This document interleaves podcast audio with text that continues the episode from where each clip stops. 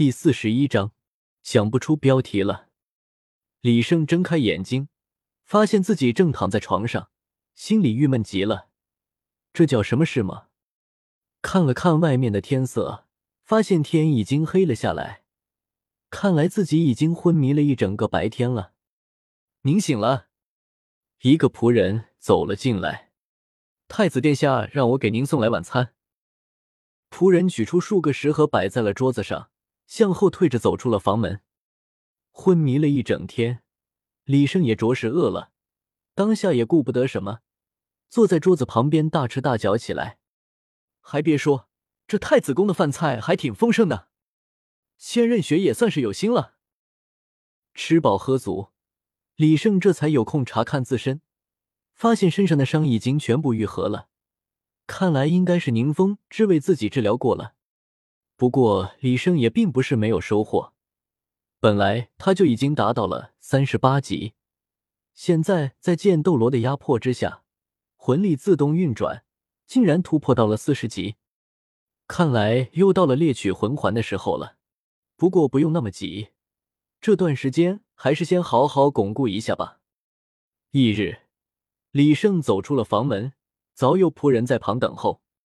洗漱完毕之后，又有仆人来话说：“太子有请。”什么意思？难道坑我一次不够，还要再坑我一次？李胜有些不想去，但想到现在寄人篱下，还是要跟雪清河打好关系为好。哈哈，贤弟来了。为兄在这里给你赔个不是。为兄并不清楚，你和宁荣荣还有这般事情。雪清河看到李胜，赶忙向前来道歉。雪大哥，这没什么，你也是一番好意。李生扶住了雪清河。若不是我自己太过紧张，也不会发生这种事情。不过倒也不全是坏处。塞翁失马。焉知非福？经过剑斗罗的压迫，反而让我突破到了四十级。哦，果真如此。雪清河显得十分震惊，这倒成了一个天大的好事了。不知贤弟可有合适的目标魂兽？我令人将其找来，助你突破。啊，大哥，这倒不必了。这种事情还是要自己来，哪用得着劳烦大哥您呢？李生赶忙推脱，不过我却有一事相求。有何事尽管说，只要大哥我能做到的，就一定帮你做到。雪清河显得十分大气，倒也不是什么大事。我看您的太子府里魂师如此之多，想找您麾下的魂师切磋切磋，增加一些对敌经验。李胜搓了搓手，颇为不好意思的说道：“原来只是这事。”此事我答应你了。雪清河挥了挥手，眼中金光闪烁。李胜提出这种要求也是经过深思熟虑的。他毕竟是刚从地下城镇出来没多久，战斗经验并不十分充足。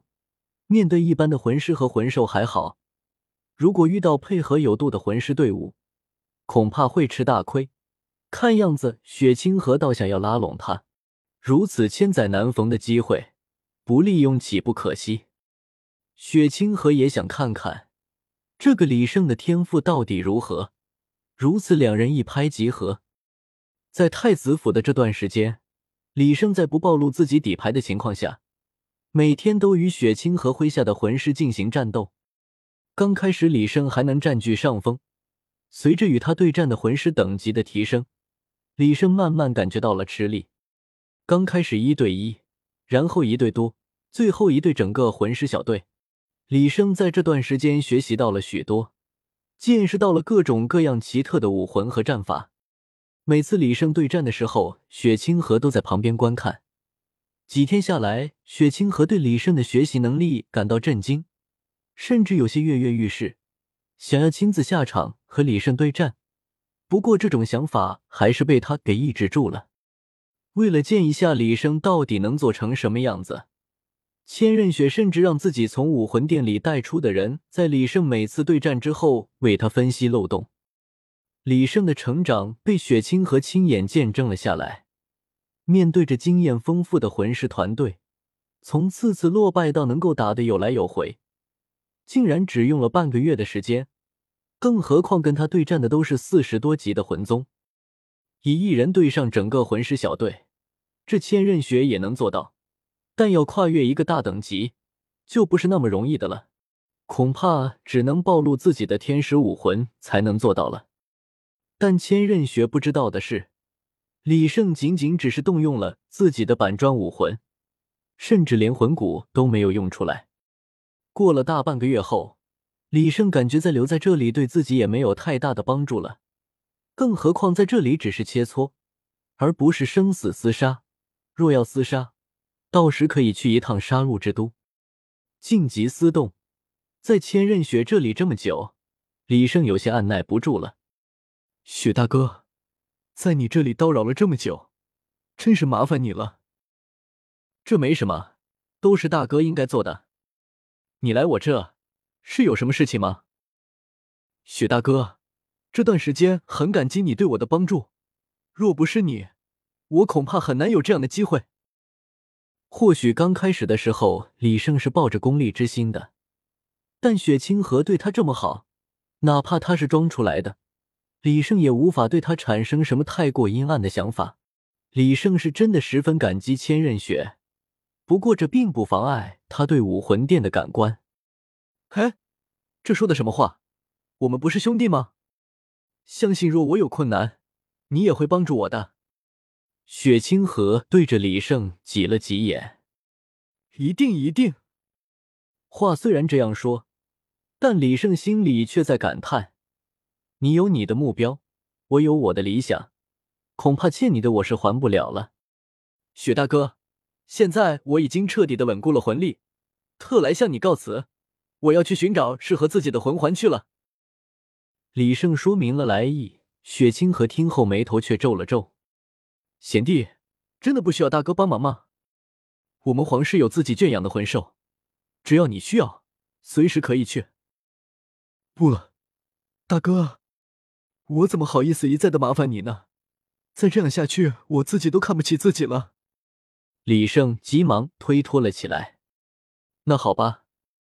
既然你执意如此，那便依你。这个腰牌你拿着，这是我专用的腰牌，见令如见我。以后你随时可以来找我。雪清河掏出了一块令牌，递给了李胜。李胜心知这恐怕就是原著里给唐三的那一块令牌了。自己拿了之后，不知道雪清河还会不会再给唐三一块呢？李胜接过了令牌。对雪清河施了一礼，头也不回的离开了太子府。雪清河看着远去的李胜，微微叹道：“没想到付出了这么多，还是没能得到他的忠心。他是一个有野心也有能力的人，若能为我所用，殿下，既然他这么不识相，要不要？”雪清河身旁一个阴冷的声音传出：“不需要。或许他以后会很有能力。”但对我们来说，也只是螳臂当车而已，不值得为他耗费功夫。雪清河打断了那人的话：“是，虽然不知道这个决定是对是错，但是你最好不要阻拦在我的面前，不然。”雪清河默默站了一会儿，回到了太子府里。